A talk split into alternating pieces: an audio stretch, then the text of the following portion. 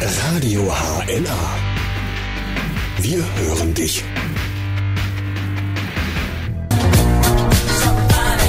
Ah, der darf einfach nicht fehlen beim Thema Ohrwurm. Bee Gees, Saturday Night Fever. Haben sie bestimmt mitgetanzt in, dem, in der Küche oder vielleicht sogar noch im Bett, wenn sie drin liegen. Zehn Minuten nach zehn die Ohrwürmer. Das sind äh, unser Thema oder ist unser Thema in dieser Stunde. Und wir wollen das Ganze natürlich auch mal so ein bisschen wissenschaftlich äh, betrachten. Was ist denn eigentlich ein Ohrwurm?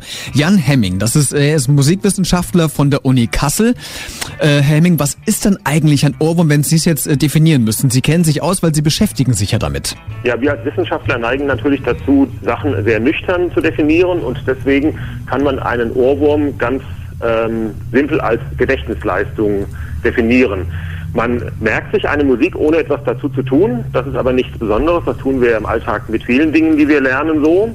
Und man ruft diesen gespeicherten Gedächtnisinhalt dann zu einem späteren Zeitpunkt wieder ab. Auch das unwillkürlich, also ohne, dass wir jetzt sagen, wir wollen jetzt diese Musik sozusagen abrufen, die wir uns vorher gemerkt haben. Okay, und wie entsteht so ein Ohrwurm? Was passiert denn da eigentlich im Kopf? Ich glaube, man kann sich das am ehesten klar machen, wenn man ähm, sich vergegenwärtigt, dass Gedächtnisinhalte dann immer am besten haften bleiben, wenn sie auch ähm, mit Emotionen verbunden werden, und zwar positiven wie negativen Emotionen. Denken Sie an ein gewonnenes oder verlorenes Fußballspiel Ihrer Lieblingsmannschaft, da erinnert man sich, halt, äh, erinnert man sich nach Jahren noch äh, an das Ergebnis. Ähm, so ähnlich ist das mit der Musik auch. Ähm, wenn sie die nicht berührt, ja, dann geht sie gewissermaßen zum einen Ohr rein und zum anderen wieder raus. Aber wenn Sie mit der Musik äh, entweder so wie sie erklingt oder auch äh, wegen der Situation, in der Sie sie kennengelernt haben, etwas Positives oder Negatives verbinden, dann gelangt sie sozusagen ins Langzeitgedächtnis. Okay, Herr Henning, jetzt mal äh, Butter bei die Fische, der Geschlechterkampf wird ja immer gerne ausgetragen. Wer ist ein anfälliger für Ohrwürmer, Männer oder Frauen? Es gibt leichte Tendenzen, dass Frauen ein wenig häufiger betroffen sind als Männer. Aber da die meisten Untersuchungen ja nicht wirklich äh, mit repräsentativen Stichproben durchgeführt äh, wurden, wäre ich da vorsichtig, okay. das äh, zur allgemeinen Regel zu erklären. Okay, aber man kann schon sagen, Frauen wahrscheinlich, weil sie generell emotionaler sind als Männer? Ja, das wäre dann genauso eine ähm, gewagte Schlussfolgerung aus diesen noch nicht wirklich sehr gut gesicherten Befunden. Also ich sage mal so, das ist vielleicht so etwas wie 52 zu 48 Prozent das würde man jetzt nochmal in äh, Begriffen der Forschung ohnehin nicht als signifikant einstufen. Super, dann hören wir gleich mal, was wir denn gegen diese Tierchen eigentlich machen können. Wie kriegen wir einen Ohrwurm wieder raus? Zum Beispiel diesen hier, Gossip. Move in the right direction hat sich Bianca Güttig gewünscht. Kann jetzt leider zwar nicht hören, weil sie auf der Arbeit ist, aber sie wünscht uns ein schönes Wochenende aus Erfurt und grüßt alle. Grüße zurück. Und du gehst mit na klar, kommen wir mit. Auf Hessen Trip. Ja, einmal quer durch Hessen gereist in 3 Minuten 37. Sehr schön. Fulle Deluxe war das mit dem Lied Hessen Tour. Wir gucken mal weiterhin auf die Ohrwürmer, die äh, einen so täglich begleiten. Da habe ich nochmal einen gefunden. Und zwar diesen hier gab es damals zur äh, Fußball-WM, glaube ich, war das. Herbert Grönemeyer hat sich äh, damals so angehört.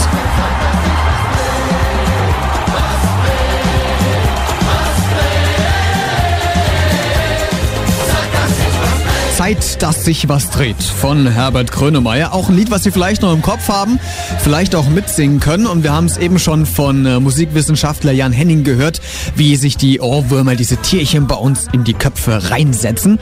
Jetzt wollen wir natürlich wissen, Henning, wie kriege ich denn die Dinger wieder los? Also es gibt natürlich die Strategien, die die meisten von uns schon mal ausprobiert haben, dass sie sich eine andere Musik intensiv vorstellen oder dass sie einfach eine andere Musik anmachen und den Ohrwurm gewissermaßen überdecken.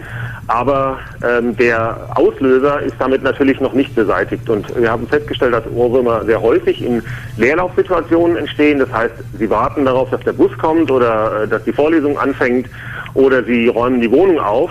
Das heißt, sie sind nicht so ganz ausgelastet und dann drängt sich so ein gespeicherter Gedächtnisinhalt äh, gerne in den Vordergrund. Wenn man sich konzentrierter zu Tätigkeit zuwendet, vielleicht auch eher ungeliebter konzentrierter Tätigkeit, ich sage immer die Steuererklärung, ja, dann äh, haben Sie eine gute Chance, den Ohrwurm auch auf diesem Wege zu vertreiben. Also sich mit irgendwelchen unbequemen Sachen beschäftigen. Gut, jetzt wollen wir natürlich, oder ich würde gerne mal von Ihnen wissen, kann man Menschen anhand eines Ohrwurmes, den sie haben, charakterisieren? Ja, wir hatten am Anfang gedacht, dass der Ohrwurm sozusagen eine äh, Jukebox unseres ähm, Gedächtnisapparates ist. Also dass immer dann, wenn keine Musik da ist, dass dann sozusagen unser Gehirn automatisch welche bereitstellt. Das hätte ja bedeutet, dass Menschen, die sich äh, wenig mit Musik umgeben, also die nur selten Radio hören, nicht viel in Konzerte gehen, dass die eigentlich häufiger Ohrwürmer haben müssen als, sagen wir mal, Musikstudenten, ja, mhm. die jeden Tag äh, äh, mehrere Stunden üben und auch sonst viel musizieren. Äh, diese Vermutung hat sich nicht bestätigt, sondern es ist im Gegenteil so, dass ähm, Menschen, die sich viel mit Musik umgeben, auch äh, mehr Ohrwürmer haben als die, die von Musik sich eher fernhalten. Äh, und daraus kann man dann ableiten, dass der Ohrwurm möglicherweise ein Indiz für eine grundsätzliche Empfänglichkeit für Musik darstellt. Ich will jetzt nicht sagen Musikalität, aber also Menschen, die ähm, ja, besonders stark von Musik angesprochen werden, die sind es auch, die die meisten Ohrwürmer haben. Jetzt beschäftigen Sie sich ja Tag ein, Tag aus mit Ohrwürmern, dann müssten eigentlich doch die Platten, Plattenlabels doch bei Ihnen die Türe einrennen. Gibt es denn eine Zutat für, ähm, für Ohrwürmer, also etwas was mit, mit Rhythmus zu tun, mit den Texten? Ja, die Ohrwurmformel, da hat mir die Industrie immer schon mehrere Millionen für angeboten, aber bis jetzt konnten wir die noch nicht ähm, ermitteln. Äh, das hat äh, mit verschiedenen Gründen zu tun. Also das naheliegendste wäre ja, dass einfach die Zahl der Wiederholungen besonders günstig gewählt ist. Ne? Äh, aber es war bei uns in der Untersuchung tatsächlich so, dass manche Stücke schon nach ein- oder zweimaligem Anhören als Ohrwurm aufgetreten sind, auch wenn sie vorher nicht bekannt waren und andere können sie 40 Mal vorspielen, ohne dass ein Ohrwurm entsteht. Äh, also so einfach ist es mit musikalischen Parametern nicht. Ansonsten, äh, sobald Sie einen Rhythmus mit den zwölf Tönen aus der Tonleiter und einer bestimmten Klangfarbe kombinieren, da sind Sie schon, sagen wir mal, beim zweiten Takt eigentlich bei Tausenden und Millionen von Kombinationsmöglichkeiten. Deswegen lässt sich ähm, also in der Summe der musikalischen Parameter ein Ohrwurm nicht vorhersagen. Das Einzige, was man vielleicht, aber das ist dann auch sehr allgemein äh, sagen könnte, ist, dass also die Ohrwurmphrase, das, was Sie sich merken, hat ja auch eine gewisse Länge in etwa äh, dementsprechend soll, was man mit einmal einatmen auch singen kann. Super, vielen Dank schon mal. Bis dahin gleich kümmern wir uns nochmal drum, wie lange es denn eigentlich braucht, um im Kopf diesen Ohrwurm entstehen zu lassen. Geht das in Sekunden oder dauert es doch ein bisschen länger? Und ob denn wirklich jeder Hit auch ein Ohrwurm ist. Dieser hier könnte vielleicht noch einer werden. Kelly Clarkson, Stronger. Das Bo 2009. Natürlich, natürlich, Digger. Könnte vielleicht auch ein Ohrwurm bei Ihnen werden. Wir sprechen weiter mit Jan Hemming, Musikwissenschaftler von der Uni Kassel. Hat uns eben schon einen Tipp gegeben, wie wir potenzielle Ohrwürmer wieder losbekommen. Einmal mit einem anderen Ohrwurm einfach überspielen oder sich mit, äh, ja, so nicht leiden mögenden Tätigkeiten beschaffen, beschäftigen. Also Steuererklärung machen, putzen, vielleicht Auto waschen oder sonst irgendwas. Sich mit der Frau unterhalten. also es gibt viele Tricks, wie man diese Ohrwürmer wieder wegbekommt. Und äh, Helming, jetzt habe ich noch eine Frage. Ist denn jeder Ohrwurm eigentlich auch ein Hitgarant für die ganzen Musikproduzenten? Ja, auch das setzen wir ja eigentlich äh, voraus und auch viele äh, Songschreiber, die sozusagen auf äh, Erfolge äh, setzen, die gehen ja davon aus, ich kreiere eine eingängige äh, Melodie oder eingängige Musik und erzeuge dadurch den Wunsch, äh, dass es anschließend häufiger gehört werden soll. Äh, dazu gab es lange Zeit gar keine Forschungen. Jetzt gibt es eine Studie aus Finnland, die das tatsächlich bestätigt, dass also aus dem Vorhandensein eines Ohrwurms auch der Wunsch entsteht, äh, die Musik dann häufiger anzuhören. Ähm, das wäre sozusagen äh, das äh, kommerzielle Potenzial. Aber ähm, auch da sind eigentlich noch weitere Forschungen erforderlich. Okay, hat mir denn schon erforscht, nach wie viele Sekunden denn ein Ohrwurm oder ein Lied zum Ohrwurm wird bei mir im Kopf? Also die Leute, die wir befragt haben, haben in der Tat gesagt, dass äh, sie das Gefühl hatten, dass der Ohrwurm schon beginnt, während sie die Musik noch hören. Ne? Und ich glaube, äh, das hat wieder mit der emotionalen Bewertung zu tun. Wenn Sie am äh, Radio drehen und ähm, ja bei einer Station vorbeikommen, deren Musik Sie nicht so mögen, wissen Sie nach einem Sekundenbruchteil, das ist nichts für mich und drehen weiter.